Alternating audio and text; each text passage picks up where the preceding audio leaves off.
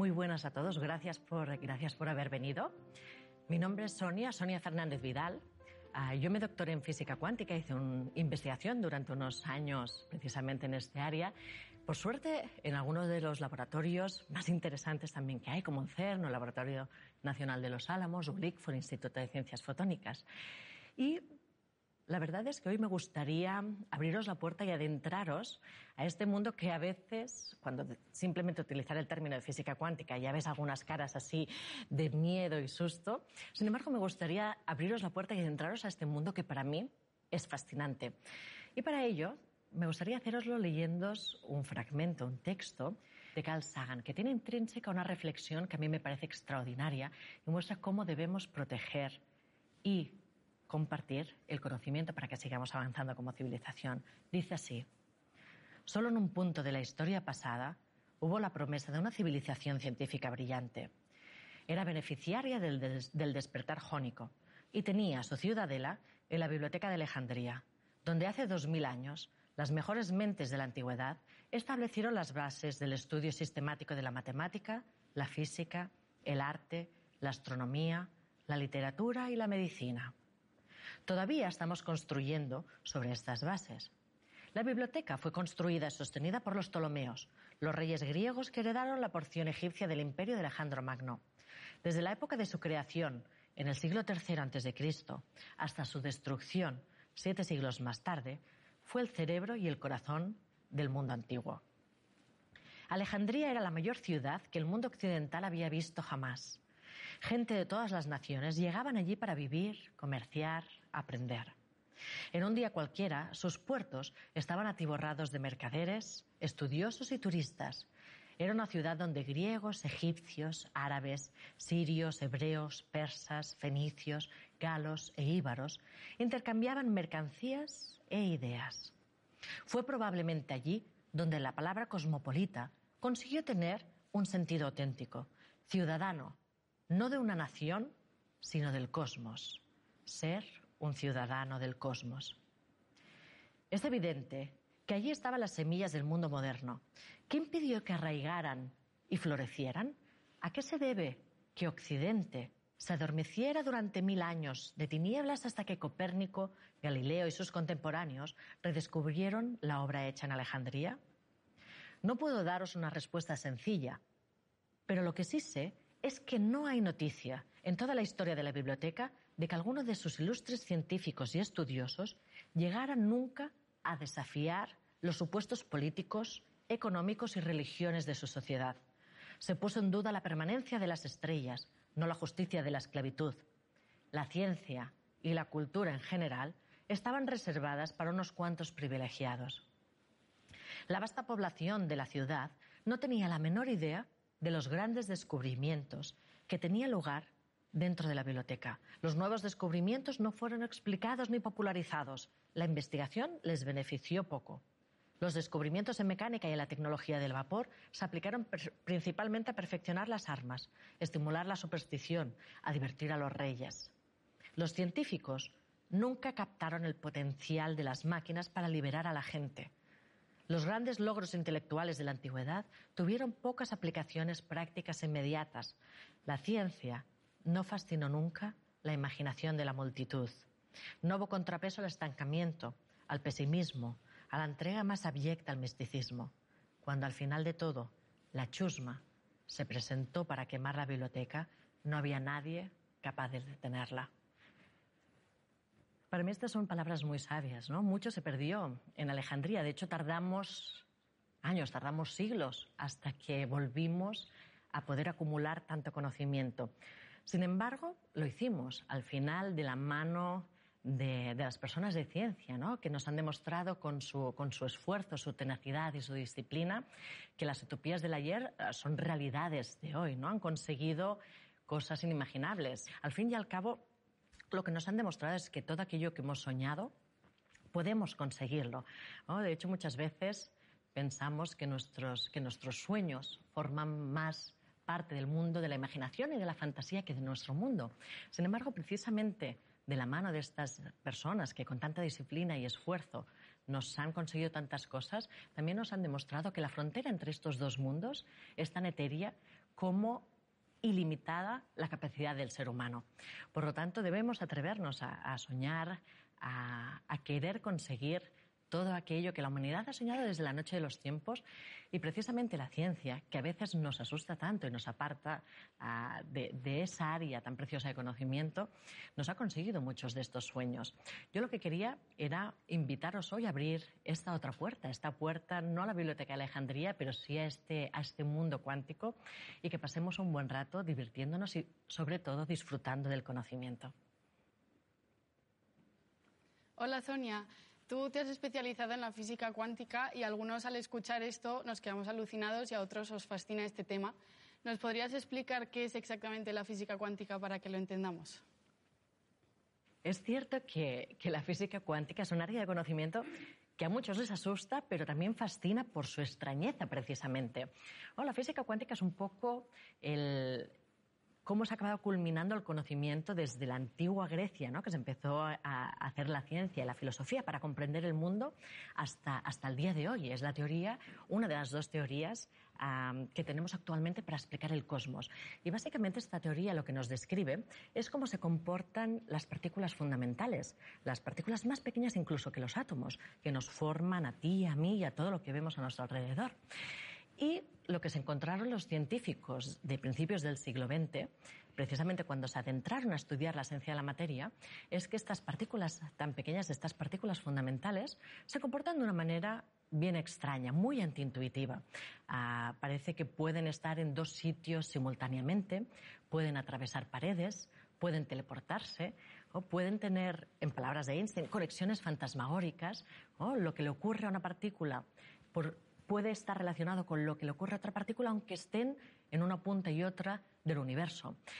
De hecho, todas estas, ah, todos estos fenómenos de la física cuántica llegaron a sorprender muchísimo a los científicos, ¿no? Porque ellos venían de la imagen que el universo es como una gran máquina y que todo seguía cierto orden. Ah, sin embargo, a la vez mm, que, también nos ha dado muchas tecnologías, también nos ha permitido plantearnos muchas preguntas de una gran belleza intelectual, ¿no? Por ejemplo, ¿qué es la realidad? ¿Existe ahí la luna cuando no miramos? A Einstein le gustaba pensar que sí. Pues muchas de estas preguntas son también las que nos ha brindado esta área del conocimiento, de la física, de la física cuántica. Dejadme que os ponga un ejemplo. Un átomo. Todos habéis visto alguna vez una ilustración de un átomo en los cuadernos o en los libros y probablemente os venga a la cabeza una imagen similar a la que vemos aquí detrás. Sin embargo, esta imagen no está ni mucho menos hecha a escala. Para poneros un ejemplo, ¿eh? imaginaros que cojo el núcleo de un átomo y lo hago, tengo una máquina de hacer cosas grandes y hago el núcleo del átomo tan grande como una pelota de ping-pong. ¿Habéis jugado alguna vez a ping-pong? Pues imaginaros este núcleo de este átomo de esta pelota de ping-pong. El electrón, que aquí se ve relativamente cerquita, en realidad sería más pequeño que la punta de un alfiler y estaría dando vueltas, imaginaos, para ver las longitudes. ¿eh? Imaginar que este núcleo, la pelota de ping-pong, lo pongo en el centro de Santiago Bernabéu, del campo de fútbol. Los electrones, que decíamos, serían más pequeños que la punta de un alfiler y estarían dando vueltas por la última de las gradas del estadio. Todo el resto, los asientos, el césped, la portería, sería espacio completamente vacío. De hecho, un 99,999999% del átomo está totalmente vacío. A veces los números 99,999% no nos dicen mucho. Dejadme que os ponga otro ejemplo. Imaginaros, ahora que hemos visto ¿no? estas dimensiones de los átomos y lo alejadas que están y el espacio vacío que hay entre medio, pero ahora imaginaos que cojo los átomos de toda la humanidad, todas las personas que estamos sobre la Tierra, y cojo los electrones y los núcleos y en vez de tenerlos tan separados, los acerco, los agrupo todos. Agrupo todas las partículas de todas las personas que estamos sobre la Tierra todos nosotros, toda la humanidad, si quitamos el espacio vacío que hay en medio, ¿qué habríamos en un simple terrón de azúcar. Es decir, imaginaros la de espacio vacío que hay en todo lo que nos rodea. Es decir, por ejemplo, esta mesa, esta silla, donde estáis vosotros sentados también, que estáis tan cómodamente sentados, pues pensar que está un 99,99999% completamente vacía. Yo cuando pienso en estas cosas, me parece fascinante, ¿no? De ahí las preguntas que se hacían también los científicos o lo que se maravillaban cuando empezaban a descubrir los secretos que esconde la esencia de la materia. Ah, por ejemplo, una de las cosas que me hace pensar a mí también es ah, cómo nos engañan los sentidos, ¿no? Esta percepción de que todo esto es sólido y puede ah, aguantarme a mí. Pero mucho más nos engañan los sentidos de lo que sabemos hoy en día. O, por ejemplo, os voy a poner una prueba. Ya que estáis vosotros aquí, mira, voy a pedirte, Carla, si puedes venir, me acompañas, y vamos a hacer contigo una prueba de cómo los sentidos nos engañan o incluso cómo nuestro cerebro es capaz de percibir que esta mesa es sólida en vez de saber, ven, acércate, que te enseñaré el texto, en vez de cómo sabemos que está completamente vacía. Por ejemplo, si me podéis proyectar el texto que va a leer Carla ahora mismo en la pantalla, así el público eh, podrá ver un texto que parece que sea un cifrado que no quiere decir absolutamente nada. Sin embargo, mira, Carla tiene un pequeño truco y es que tiene una primera línea traducida, pero veamos si es capaz de su cerebro acabar de traducir todo este texto en palabras reales. Cierto día de verano estaba en la playa observando dos chicas brincando en la arena. Estaban trabajando mucho construyendo un castillo de arena con torres. Ah, alguna apuesta, si no, sáltatela esta, ¿eh? Ocultos y puentes. Cuando estaban acabando, vino una ola que destruyó todo, reduciendo el castillo a un montón de arena y espuma. Pensé que después de tanto esfuerzo las chicas comenzarían a llorar, pero en vez de eso corrieron por la playa riendo y jugando y comenzaron a construir otro castillo. Comprendí que había aprendido una gran lección. Sacamos mucho tiempo de nuestra vida eh, construyendo alguna cosa, pero cuando una ola eh, una ola llega a destruirlo todo, solo permanece la mitad, la mitad. El amor, el cariño y las manos de no sé qué pone. Eh, algunos. De algunos que son capaces de hacernos sonreír. Muy bien, fantástico. Bueno, era difícil, pero fijaros cómo nuestro cerebro es muchas veces capaz de como en este caso, suplir la realidad como nosotros queremos que sea, ¿no? En este caso, como estamos acostumbrados a que sea, es decir, lo traducimos directamente a un texto. Del mismo modo, nosotros cuando nos miramos a nosotras mismas o incluso tenemos la ilusión de que nos estamos tocando, ¿no? Cuando sabemos que realmente estamos hechos de algo que está como decíamos, un 99,9999% vacío, incluso que nuestros electrones de la capa superior de mi mano y los electrones de su brazo ni siquiera se están tocando, sino que es la fuerza electromagnética la que hace la sensación de que nos estemos tocando. Por lo tanto, de ahí vienen estas preguntas, ¿no? Que suscitaban los científicos que parecían más filósofos que otra cosa. ¿Qué es la realidad? ¿Qué ocurre? ¿Qué es aquello que estamos observando? ¿Es realmente lo que vemos? Muchas gracias.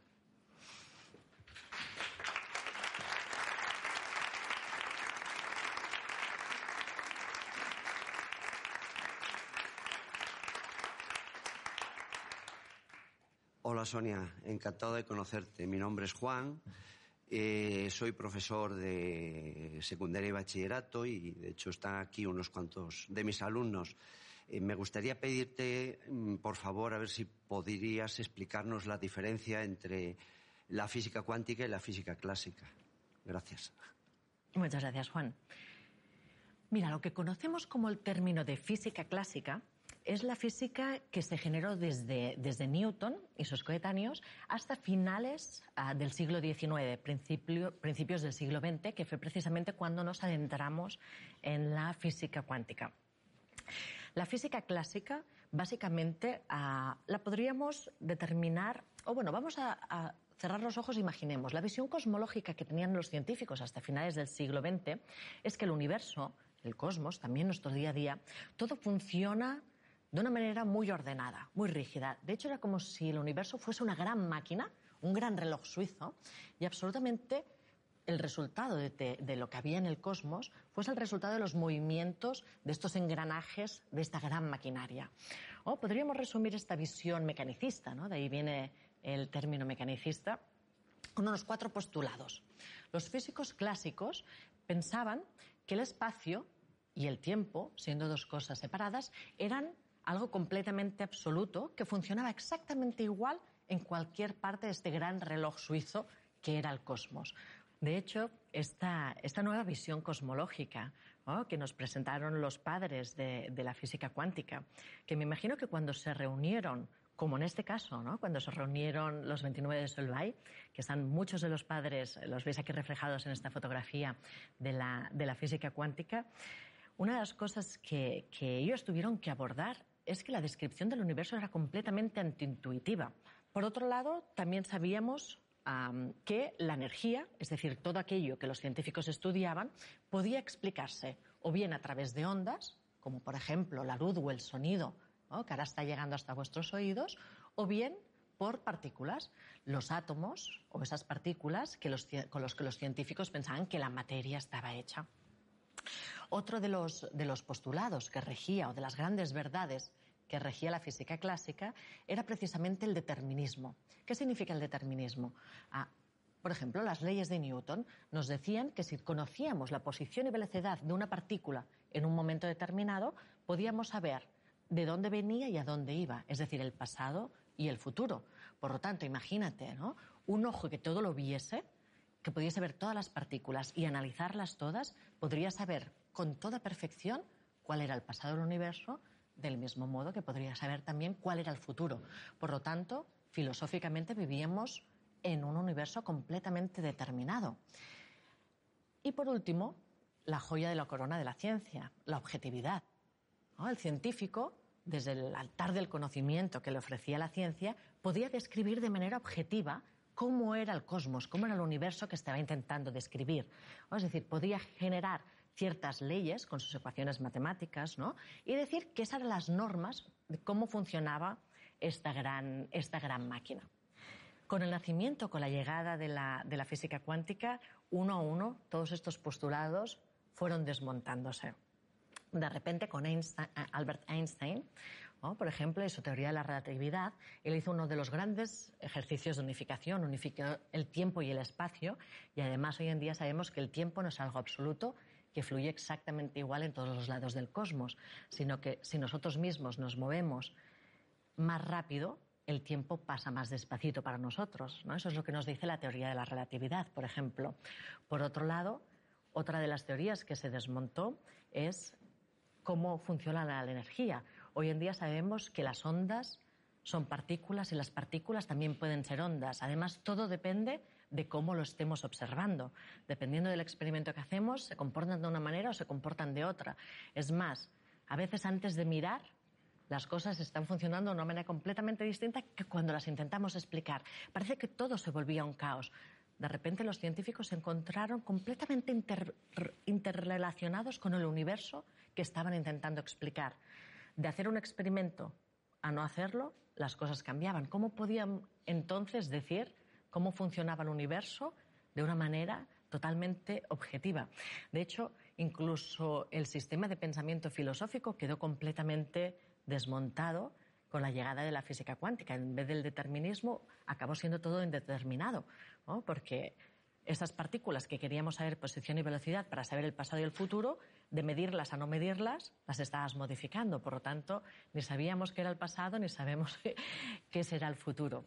Por lo tanto, Fijaos cómo la física cuántica no simplemente trajo un, cambio en cómo comprendemos el universo, sino también en cómo nosotros lo vivimos y en cómo pensamos sobre él, en cuál es nuestra visión filosófica y cosmológica de cómo funciona el universo. Hola Sonia, es un placer escucharte y cómo nos acercas la física a todos. Eh, a mí me interesa muchísimo ver la parte emoción y la parte corazón de las personas y qué les lleva a desarrollar su vocación, ¿no? Entonces, ¿cómo encontraste tú y cuándo tu pasión por la física cuántica?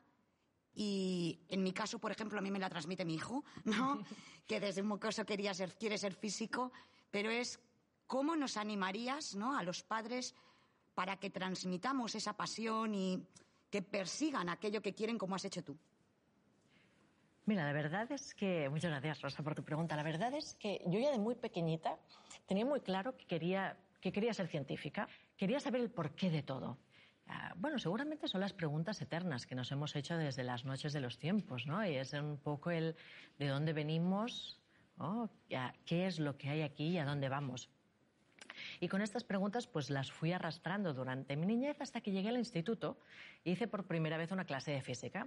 Entonces en ese momento, boom, de repente se abrieron las puertas para mí, ¿no? Y pensé, diablos, es precisamente esto lo que me está dando respuestas, me, me están explicando cómo funciona el universo.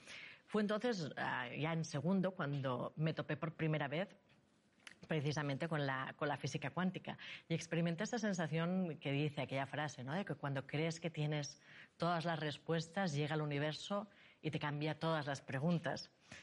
Y precisamente lo que hizo la cuántica conmigo fue probablemente una pequeña porción de lo que debieron vivir los, científicos que se encontraron en el inicio del siglo XX con la física cuántica.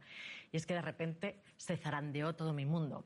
Más que cómo transmitir la pasión por, por la física o por la ciencia, yo casi casi diría cómo no cortar las alas a los niños. ¿no? De hecho, el otro día leía que un niño de cuatro años hace una media de unas 473 preguntas al día.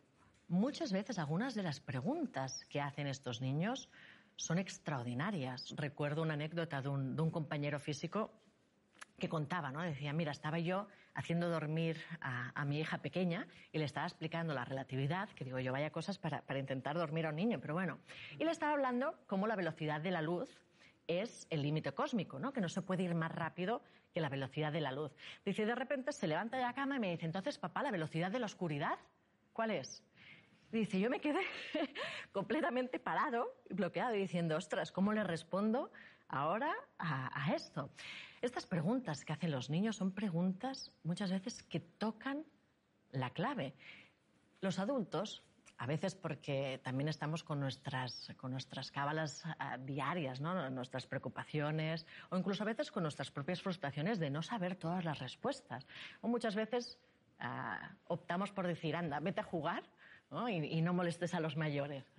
Ah, ¿no? hay mejor manera de arrancar las alas de la pasión por el conocimiento que precisamente estas reacciones, cuando quizás lo mejor es decir, si viene un niño y te pregunta cosas como, una pregunta que me hicieron una vez, ¿no?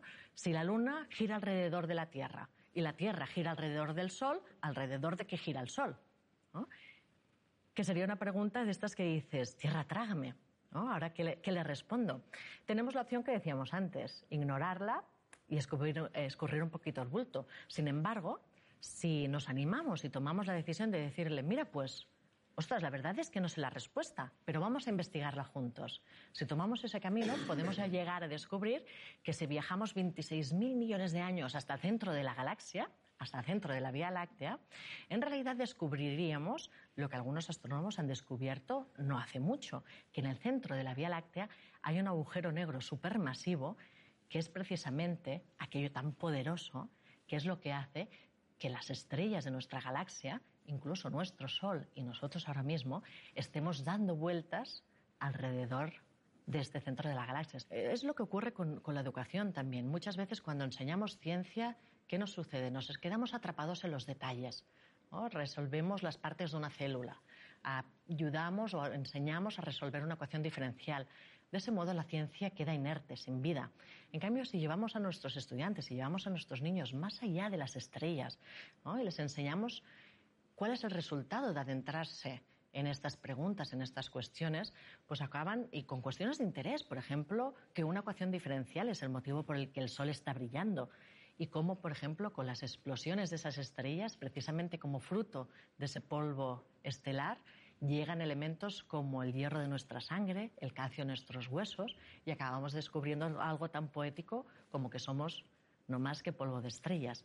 Es entonces cuando la ciencia cobra vidas, entonces cuando podemos enamorar a nuestros niños a que sigan haciendo ciencia y conseguir que hagan lo que deben hacer y que sean grandes exploradores ya desde pequeños. Hola Sonia, me ha llamado mucho la atención que siendo eh, científica y estudiando ciencia hayas sido nombrada una de las 100 personas más creativas del mundo en 2017. Eh, me gustaría saber qué relación le das tú a la ciencia con la creatividad. Bueno, en realidad ciencia y creatividad ah, se alimentan la una a la otra. Fíjate que es curioso que la visión que tenemos muchas veces los científicos es que son cabeza cuadrados y siempre van haciendo las cosas bien rígidas. Sin embargo, nada más lejos de la realidad. Al fin y al cabo, pensad que los científicos están constantemente uh, explorando cosas nuevas. Yo los veo más que nada como eso, como exploradores, pues se mueven en terrenos donde no ha estado nunca nadie antes. Y sí que es cierto que Fíjate cómo la, la, la, ciencia y la creatividad, probablemente el fruto que vemos nosotros, ¿no? como espectadores, lo tenemos muy presente en la ciencia ficción. ¿No? Sin ir más lejos, fue Arthur C. Clarke, que era científico, que fue uno de los, de los autores de 2001, Odisea en, la, eh, en, el espacio, que es una de las obras maestras de lo que es la ciencia ficción. Oh, de hecho, Arthur C. Clarke era físico. Y cuando mandáis un WhatsApp o cuando miráis vuestro teléfono móvil, de hecho os podéis acordar de él, porque fue precisamente quien uh, hizo la teoría de que las órbitas geoestacionarias, que son las órbitas que están en la Tierra, podían ser usadas, alrededor de la Tierra, podían ser usadas por los satélites de comunicación. Sin ir más lejos tampoco, tenemos desde hace poco la película Interstellar. La película Interstellar también, su guion estuvo trabajado muy estrechamente con físicos. Hablan de una manera divulgativa, pero también muy precisa, por ejemplo, de lo que son los agujeros negros. Para poder explicar los agujeros negros, que aquí ponen algunos ejemplos buenísimos también, uh, tenemos que remontarnos ni más ni menos que a la explicación, a las explicaciones y a las ecuaciones de Albert Einstein de la teoría de la relatividad general. Einstein, cuando postuló la teoría de la relatividad general, quería dar respuesta a una de las preguntas uh, que quedaban, habían quedado en el aire desde nada más y nada menos que Newton. Cuando Newton explicó la fuerza de la gravedad, que seguramente todos habéis estudiado en, el instituto, en bachillerato, explicaban por qué, ah, como decíamos antes, la Luna gira alrededor de la Tierra. Sin embargo, Einstein fue a tocar la llaga y es cómo funciona la fuerza de la gravedad, algo que ni siquiera Newton había respondido. Einstein, para conseguir explicarlo, hizo un ejercicio de unificación extraordinaria. Unificó el espacio y el tiempo. Y lo unificó en lo que él llamaba un tejido espaciotemporal. Y era precisamente en ese tejido espaciotemporal que era lo que hacía que existiese la fuerza de la gravedad. Para poner un ejemplo muy, muy gráfico, imaginaos que este uh, tejido espaciotemporal fuese un colchón, un colchón cósmico, y pusiésemos el Sol en medio de este colchón. Lo que haría sería que doblaríamos este colchón cósmico. Y es precisamente al doblarse el espacio-tiempo que la Tierra gira a su alrededor. Imaginaos que pasáis la noche con una persona más corpulenta como vosotros en uno de estos colchones viejos. También, si la persona que está más corpulenta, que está a vuestro lado, lo que haría sería doblar ese colchón y vosotros os pasaríais la noche evitando caer hacia él. Del mismo modo, este colchón cósmico, cuando ponemos algo con masa, por ejemplo el Sol, Lo que hace es deformar el espacio-tiempo y hace que los, los planetas, por ejemplo en este caso la Tierra, giren alrededor del Sol, exactamente igual que nosotros giraríamos hacia la persona corpulenta que está a nuestro lado. Para poner el ejemplo de lo que sucede con un agujero negro, sería poner una cosa todavía más pesada en este colchón cósmico y sería hundiendo, hundiendo, hundiendo. Vamos a hacerlo un poquito más gráfico. Álvaro, me aprovecho que me has hecho la pregunta y mira, si nos podéis traer un pañuelo y algo para poner en medio. Perfecto, muchas gracias. Mira, simplemente ayúdame a extenderlo y vamos a simular que esto es el tejido espaciotemporal del que nos hablaba Albert Einstein. O fijaos que si no hay nada, el tejido del espacio-tiempo se queda inalterado. Pero en el momento en el que ponemos un objeto, por ejemplo esta manzana, ¿qué sucede? Fijaos cómo se ha, doblado el espacio-tiempo. Es precisamente al doblarse así que los planetas girarían alrededor, del Sol si fuese esta manzana de aquí. Si ponemos una cosa todavía más, densa, más pesada en este espacio, ¿qué, ¿qué, sucedería? Mira, vamos a simularlo como que lo vamos haciendo aflojando un poquito más. Fijaos cómo se va hundiendo y más y más y más y más en el espacio-tiempo. Va doblándose, doblándose, doblándose, hasta que al final, ¿qué sucede con un agujero negro? Es un punto tan, tan denso que lo que hace es hundir el espacio-tiempo hasta que hace un agujero.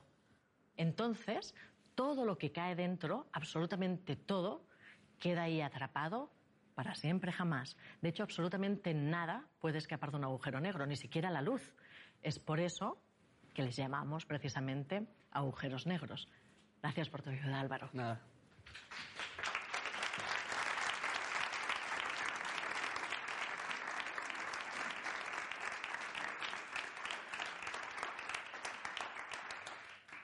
Hola Sonia, eres autora de la trilogía La puerta de los tres cerrojos, donde explicas conceptos de física a adolescentes y que están teniendo también mucho éxito entre un público más adulto, ¿no?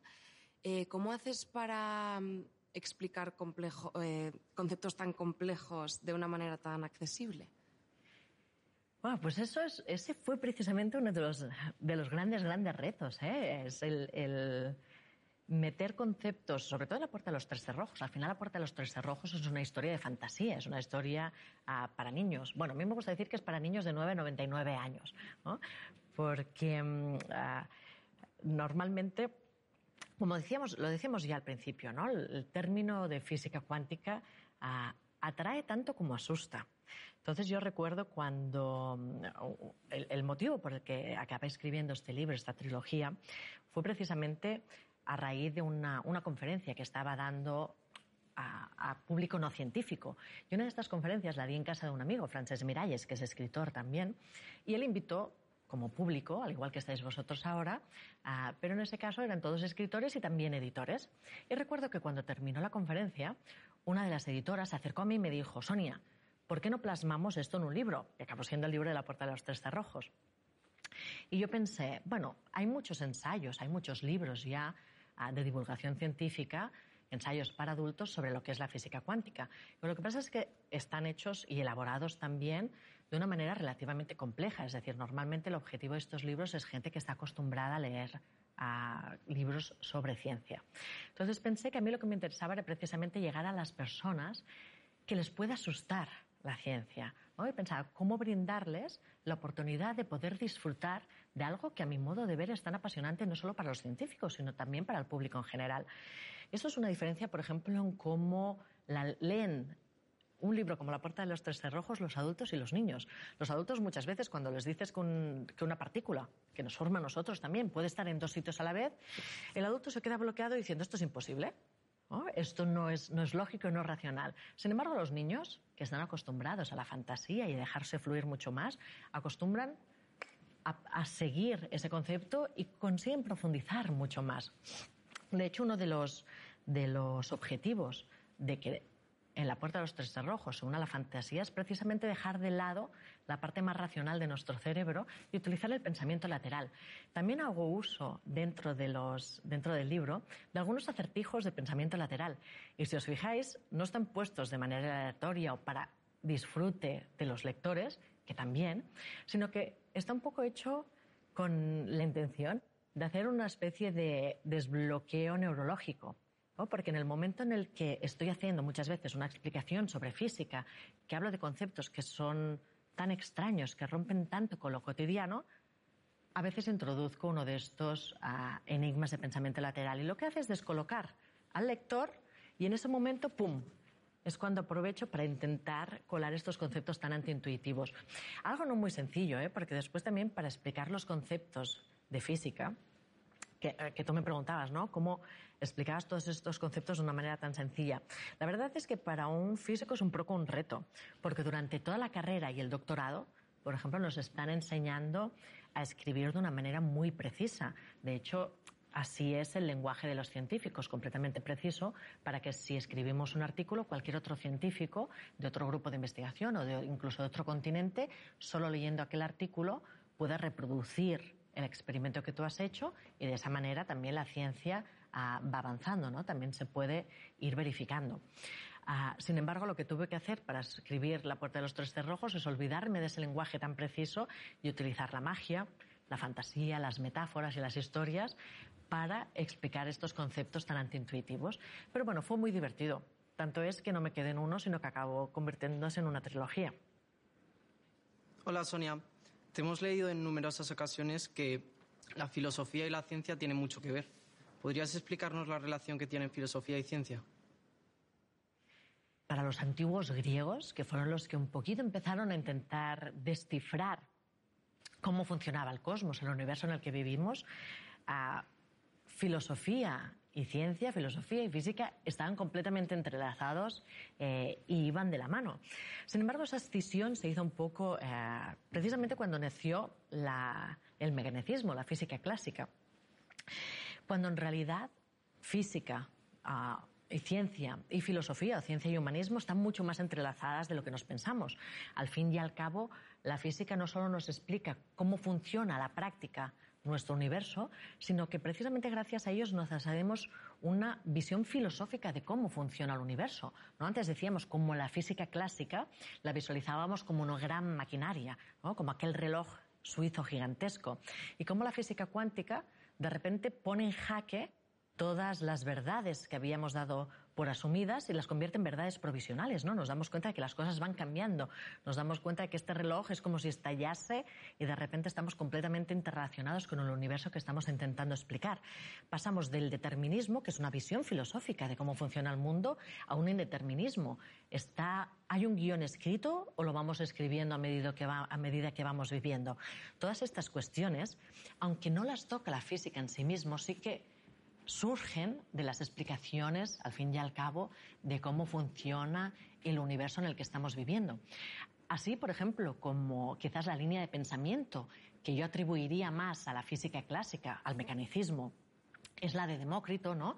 La de pensar que las cosas existen ahí afuera, esté yo observando o no, no, que está todo ordenado y se puede dividir todo en pequeños pedacitos. Para mí, la línea de pensamiento que se acerca más a la, física cuántica es quizás la de Platón, y sobre todo recordando el mito de la caverna. No sé si, lo conocéis todo, pero bueno, os lo voy a recordar si no. El mito de la caverna de Platón decía qué sucedería si cogiésemos a unas personas que nunca hubiesen visto absolutamente nada, las encerrásemos en una cueva y pura y simplemente su percepción de los objetos fuese a través de sombras, es decir, los forzarían solo a ver las paredes ah, de la cueva y las sombras de objetos reales que pasaban por detrás de ellos. Para esas personas, la realidad sería en dos dimensiones, sería una realidad de sombras. Ah, eso suscitaba las cuestiones de qué es la realidad. Los físicos clásicos, los físicos antes, ah, de antes del siglo XX, pensaban que lo que estaban explicando del universo era la realidad última, que las cosas eran así, punto. Sin embargo, hoy en día, los científicos sabemos que el mundo que estamos explicando es pura y simplemente unas sombras, igual que aquellas personas del mito de Platón que estaban condenadas a ver ese universo en dos dimensiones y a expresar solo las, las sombras ¿no? y jeroglíficos de cómo funciona el universo. Por lo tanto, hoy en día básicamente casi casi sabemos que sabemos bien poco de aquello que estamos intentando estudiar. A mí me parece un ejercicio de humildad también esperanzador ¿no? y de pasión de ver que estamos por ahí simplemente a las orillas de un océano cósmico ah, por explorar. Pero fijaos cómo la, la, influencia de nuestra visión cosmológica, de cómo funciona el universo, de la filosofía que hay por detrás, cambia muchísimo. Ya no solo hacia afuera, sino también hacia adentro, ¿no? Cómo nos comportamos nosotros en nuestro día a día con toda aquella que nos rodea. Para mí, por ejemplo, esta, una de las visiones, uno de los ejemplos ah, de la física que pone de manifiesto esta, esta nueva manera de, observar la realidad es la dualidad onda-partícula que hablábamos antes. Fijaos cómo los, los científicos, los mecanicistas pensaban que la luz, por ejemplo, era una onda, una onda similar al sonido. Vosotros sabéis que me estáis escuchando porque la voz se, propaga como una onda hasta que llega a vuestros oídos, que hace como detector, y podéis escucharme. Pues la luz es una onda, no exactamente igual, pero una onda similar. Los físicos clásicos asumieron y aceptaron que la luz era una onda. Sin embargo, por ejemplo, en 1905, un joven trabajador de una oficina de, patentes, de hecho era un oficial de tercera, llamada Albert Einstein, llamado Albert Einstein, publicó unos artículos que cambiarían completamente a la física.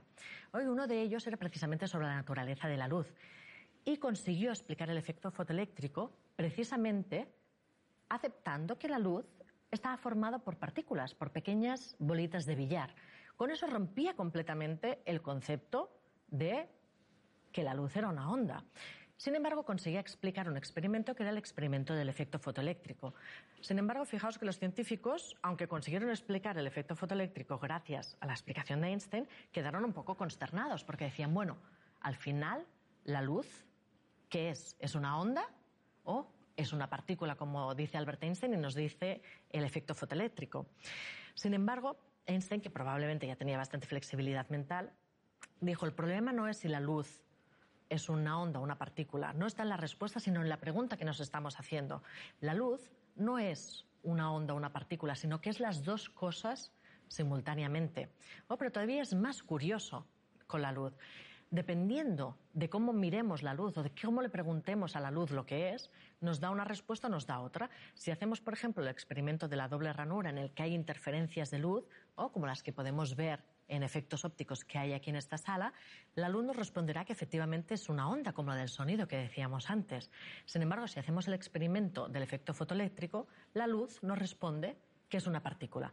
Es decir, fijaos cómo dependiendo de la pregunta que le hacemos, dependiendo de cómo la estamos mirando, la luz se comporta de una manera o se comporta de otra. Pues llega a ser incluso un poquito caótico. A mí me gusta mucho la imagen que veis aquí atrás, porque para mí ejemplifica muy bien el ejercicio que hizo Albert Einstein. ¿no? Ah, veis que la figura no deja de ser un cilindro, pero los que miran la proyección de esta figura desde, esta, desde este lado de aquí, lo que observan es un cuadrado. Sin embargo, los que lo miran desde la otra proyección, lo que están observando es un círculo. Y uno diría que un círculo jamás puede ser un cuadrado.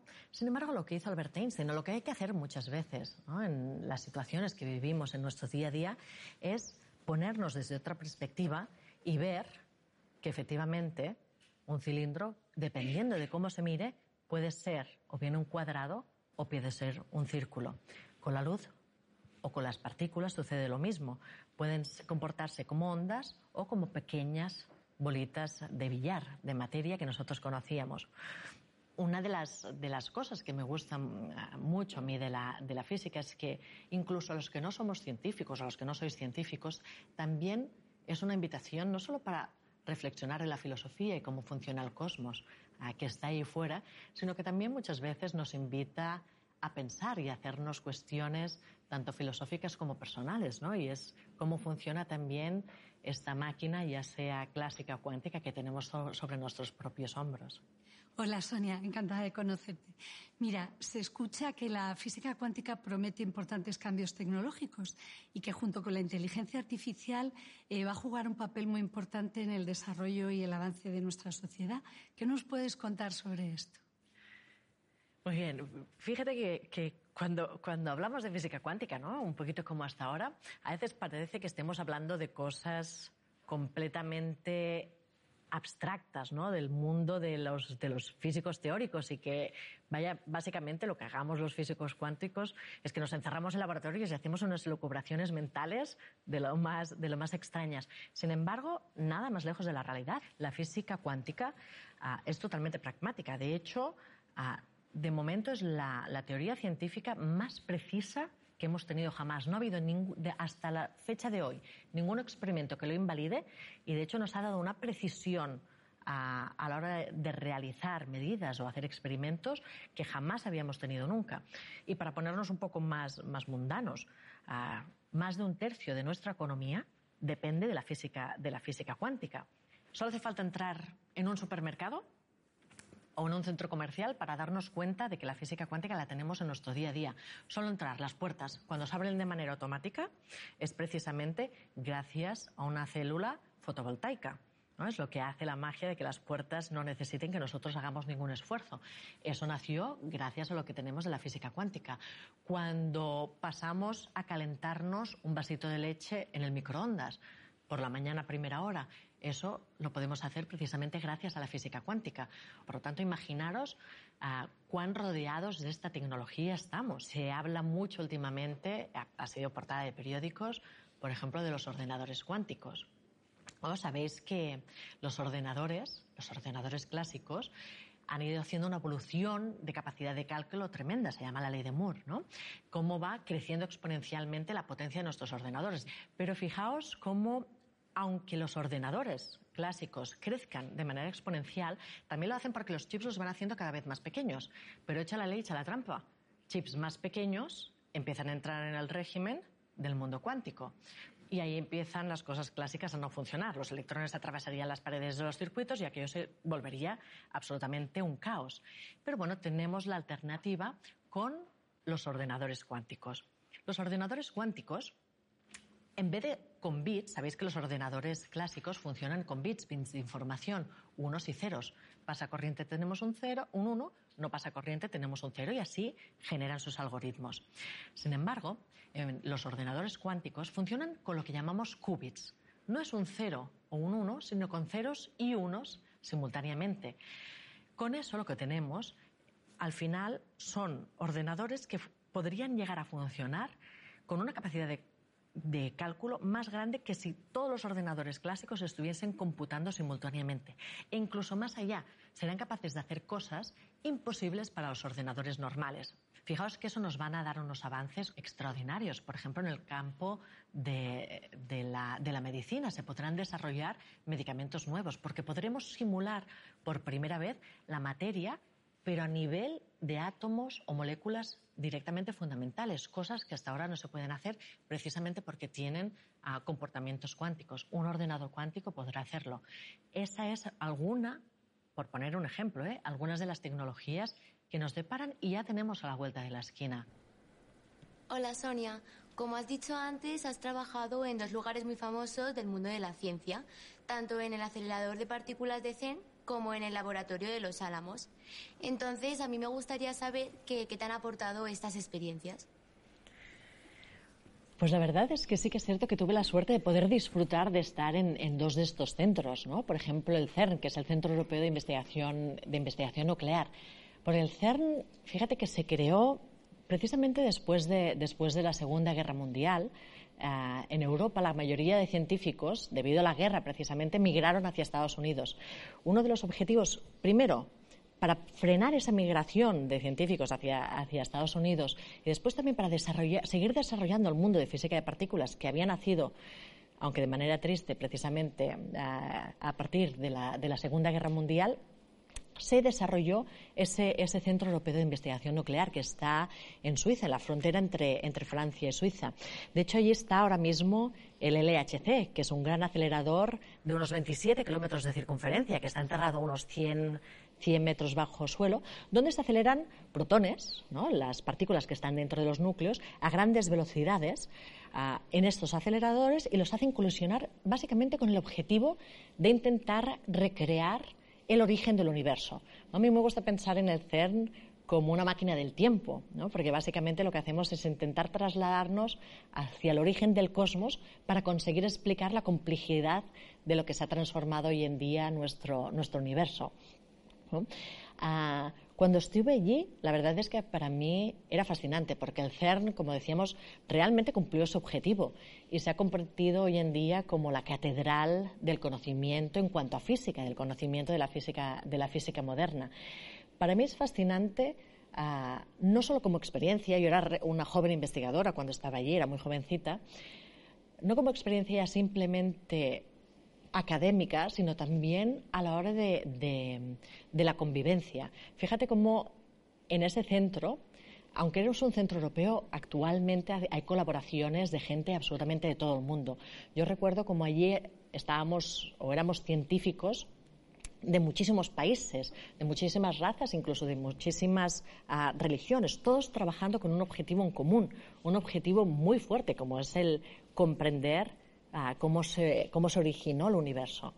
Yo recuerdo alguna anécdota de lo que llega a suponer trabajar en un, en un ambiente internacional, pero con un propósito también tan fuerte. Porque recuerdo que muchas veces lo que hacíamos con algunos, con algunos compañeros, a la hora de comer, la cafetería de la ONU, de Naciones Unidas, que estaba ahí en Ginebra, que estaba relativamente, relativamente cerca, la verdad es que tenía un menú un poquito más bueno que el que teníamos los científicos en el CERN. Entonces, a veces nos metíamos unos cuantos en un coche y nos íbamos para allá. Normalmente coincidía pues que éramos gente, como decía, ¿eh? de, distintas nacionalidades, de razas, religiones, cualquier cosa. Tampoco nos fijábamos mucho. Pero una cosa que sí, que me llamó la atención es que cuando llegabas a la cafetería de Naciones Unidas, acostumbrabas a ver, que se supone que es Naciones Unidas, sí que es cierto que veías gente de muchas nacionalidades, pero os acostumbrabas a ver en grupos comiendo cada uno en sus mesas, ¿no? sin embargo, éramos nosotros los científicos que íbamos gente de todas partes realmente integrados en todos juntos, ¿no? Y una de las cosas que a mí me fascinaba es cómo una de las, de las cosas que tiene la ciencia, ¿no? Eh, de las propiedades que tiene, es que cuando hay una meta tan fuerte, un, propósito común como es el de, el de la investigación, el de investigación fundamental, desaparecen ah, cuestiones de género, desaparecen cuestiones de razas, de nacionalidades y de credos. Y yo pienso, y de hecho ha sido estudiado ¿eh? el CER como uno de los centros donde se establece aparentemente de manera natural colaboraciones ah, tan, estrechas y precisamente donde se borran, esas fronteras que de manera ilusoria y tan absurda tantas, tantas veces nos, nos separan. El CERN también es fascinante porque, como decíamos, es un, es un lugar donde se, donde se juntan algunas de las personas más extraordinarias. De hecho, era bastante frecuente ir a desayunar y encontrarte en la cafetería un premio Nobel. Si os he traído una fotografía, no sé si me la podéis poner, que a mí me gusta mucho, le tengo mucho cariño de una fotografía en la que estábamos desayunando en la cafetería precisamente con, este personaje, es Murray Gell-Mann, es uno de, los premios Nobel, precisamente ganó el premio Nobel por descubrir bueno, por ah, teorizar sobre los quarks, las partículas que hay dentro de los, de los núcleos atómicos. Pues era bastante frecuente poder acercarte a ellos de manera normal y poder comentar tus dudas, tus inquietudes y que ellos te motivasen y estimulasen. ¿no? Ah, se rompían las fronteras, como decíamos antes, no solo de nacionalidades, sexos y religiones, sino también como de estatus de, conocimiento. Y para mí eso es una experiencia extraordinaria. En el laboratorio de los Álamos, por otro lado, por ejemplo, que también tuve la suerte de hacer una colaboración allí, me interesó mucho ir, más que nada por, motivos históricos. Sabéis que los Álamos, ya como ciudad, de hecho, nació para albergar este laboratorio y fue precisamente en el transcurso de la Segunda, de la segunda Guerra Mundial. nació con el objetivo de albergar a un grupo de científicos que estaban desarrollando el proyecto Manhattan. El proyecto Manhattan nació a petición de, algunos científicos, entre ellos Albert Einstein, cuando escribieron una carta al, presidente Roosevelt de aquella y en Estados Unidos, advirtiendo que los nazis estaban trabajando en lo que se llamaba la fisión atómica.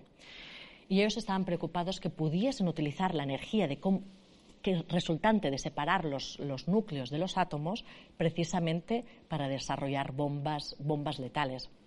El presidente Roosevelt hizo caso y puso a Oppenheimer delante del proyecto Manhattan, del desarrollo de lo que acabaría siendo la primera, la primera bomba atómica.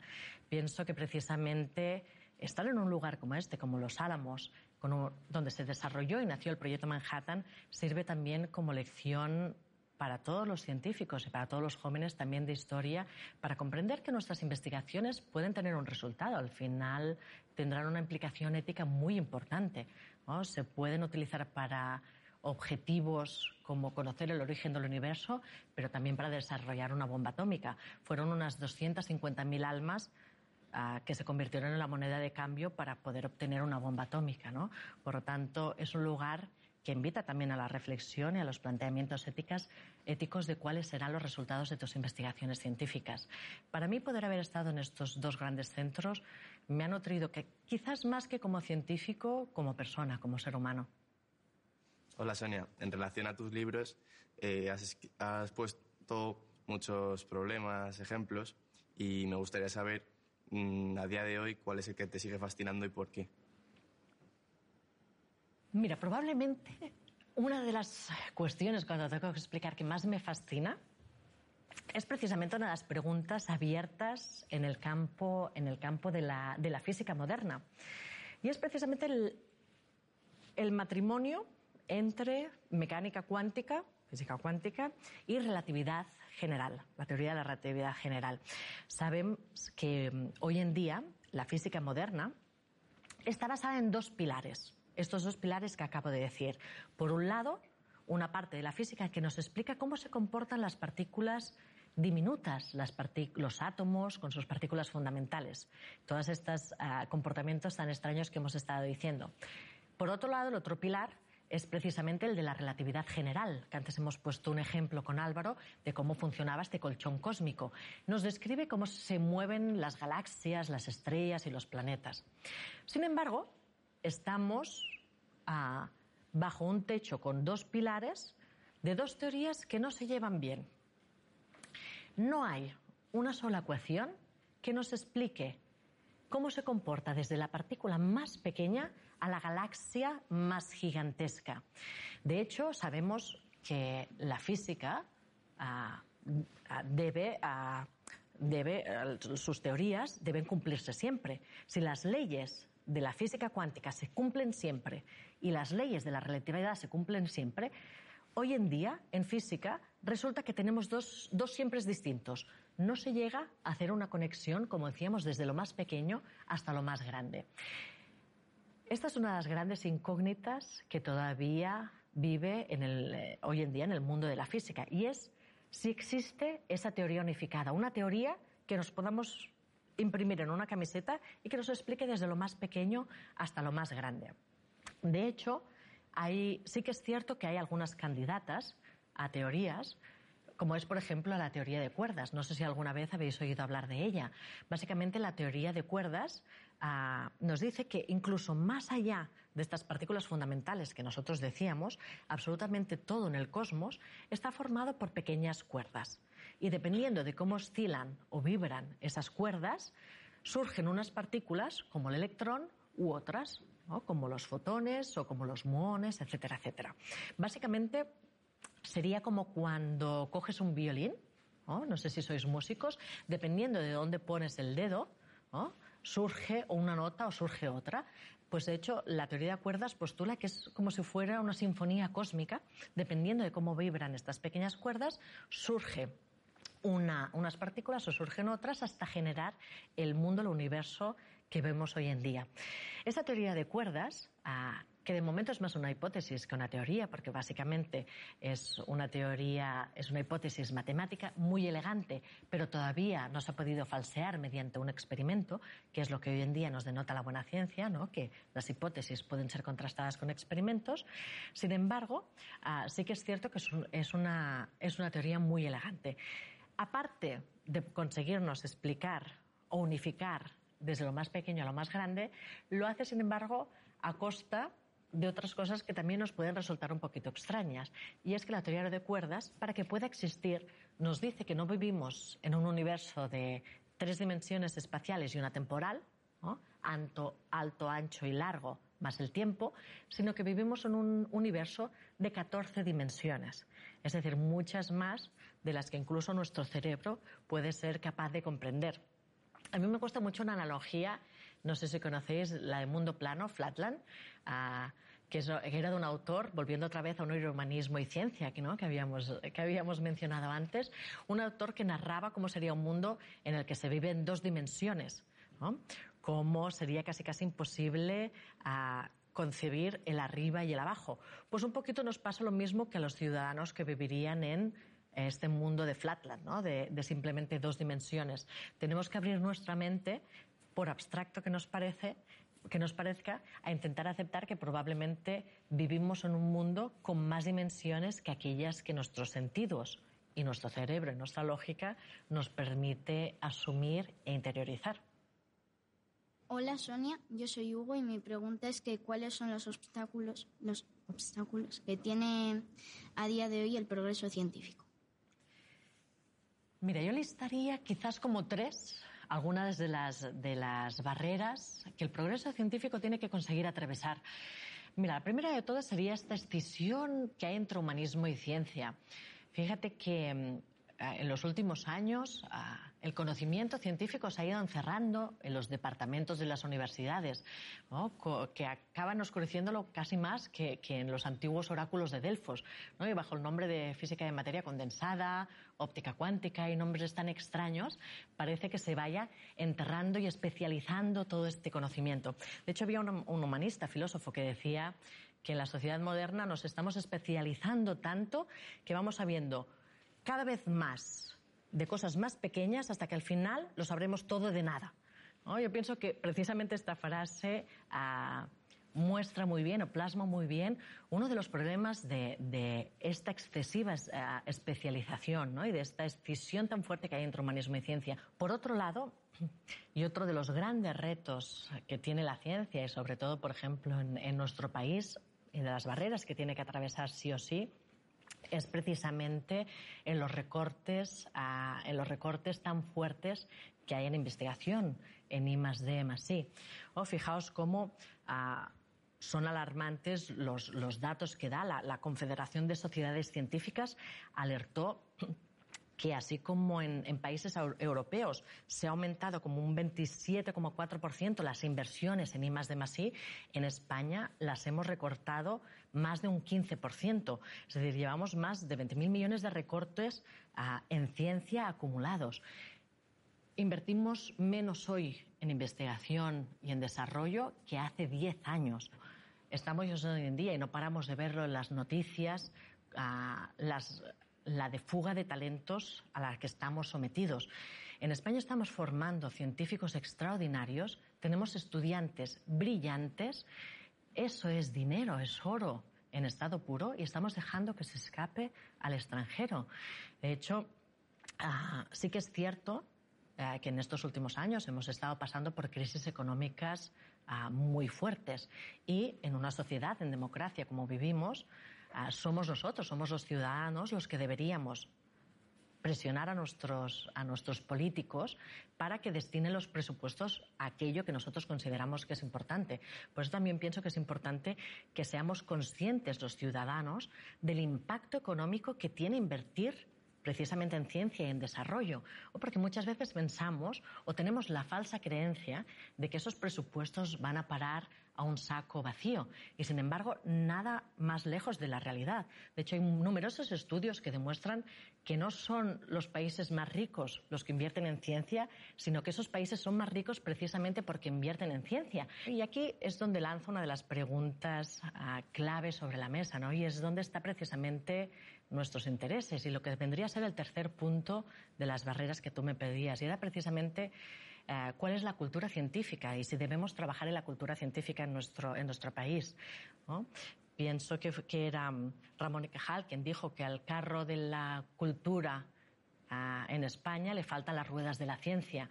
Y pienso que así es, ¿no? Probablemente a todos, o todos reconocemos cuando vemos las caras de los famosos en los periódicos, ¿no? A todos nos interesa pues dónde han ido de vacaciones, qué coches han comprado. Sin embargo, probablemente muchos de nosotros nos cruzaríamos, por ejemplo, como la fotografía que he mostrado antes, ¿no? Un premio Nobel y pasarían, podrían cruzar Madrid ah, en hora punta y pasar completamente desapercibidos. ¿no? Son estos héroes anónimos que nos han dado mucho más que entretenernos, ¿no? Como decíamos antes, nos han regalado la penicilina, luchan contra la malaria, nos han conectado a Internet y, en definitiva, permiten que vivamos hoy en día como vivimos. Ah, cuenta una anécdota que me contaron hace tiempo, ¿no? Que en, Nueva York había un, un, club regentado por Todd Shore en el que mm, una vez estaba el gerente hablando con Sir Alexander Fleming, premio Nobel y descubridor de la penicilina.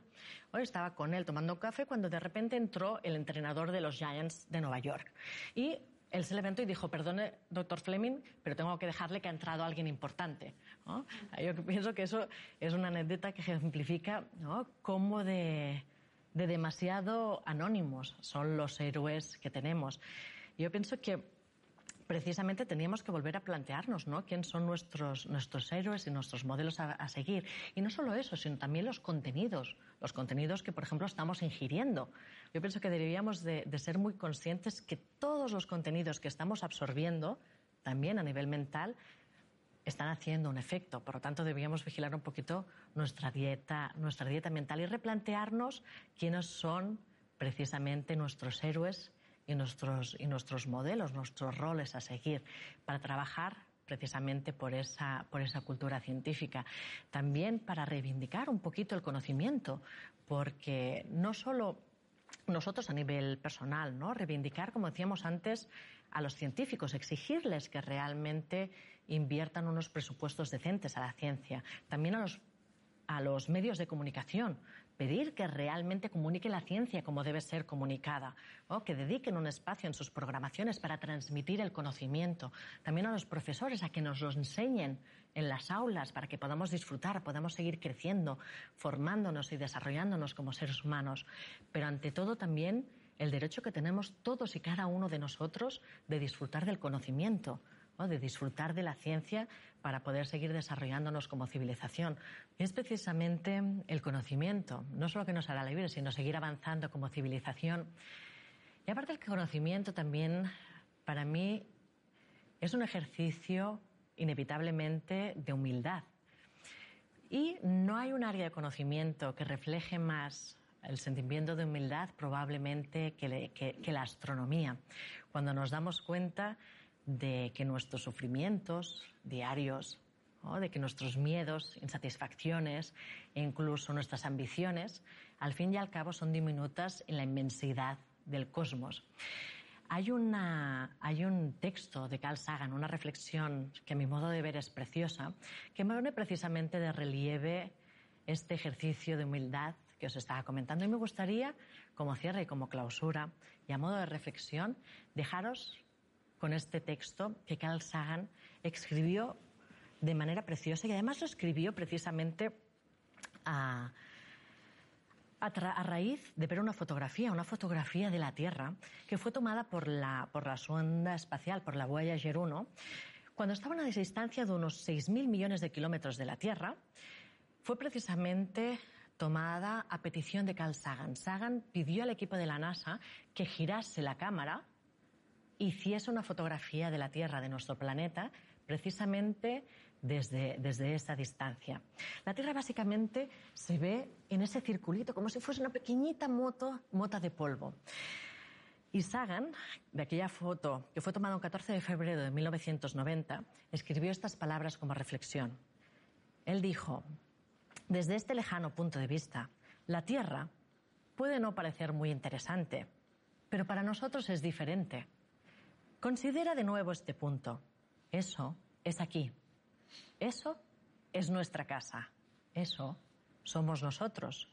Todas las personas que has amado, conocido, de las que alguna vez oíste hablar.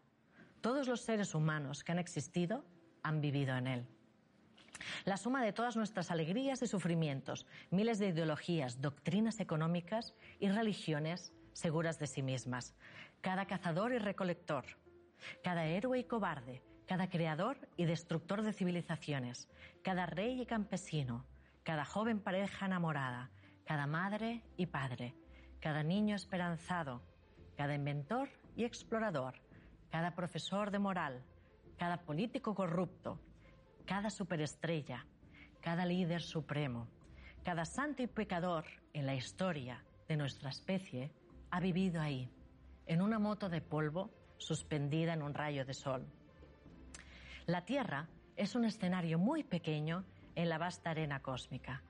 Piensa en los ríos de sangre vertida por todos esos generales y emperadores que para en gloria y triunfo pudieran convertirse en amos momentáneos de una fracción de un punto.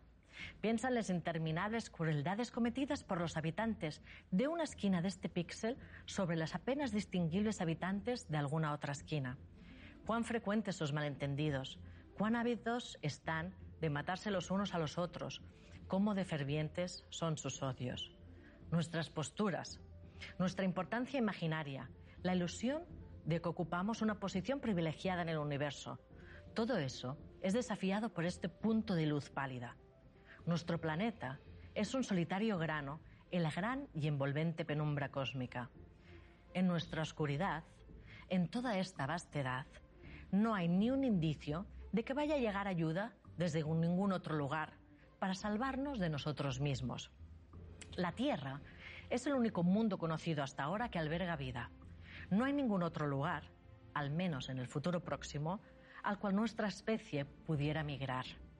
Visitar sí, colonizar aún no. Nos guste o no, por el momento, la Tierra es donde tenemos que quedarnos. Se ha dicho que la astronomía es una experiencia de humildad y formadora de carácter. Tal vez no haya mejor demostración de la locura de la soberbia humana que esta distante imagen de nuestro minúsculo mundo. Para mí, subraya nuestra responsabilidad de tomarnos los unos a los otros más amable y compasivamente y de preservar y querer ese punto azul pálido, el único hogar que siempre hemos conocido. Muchas gracias.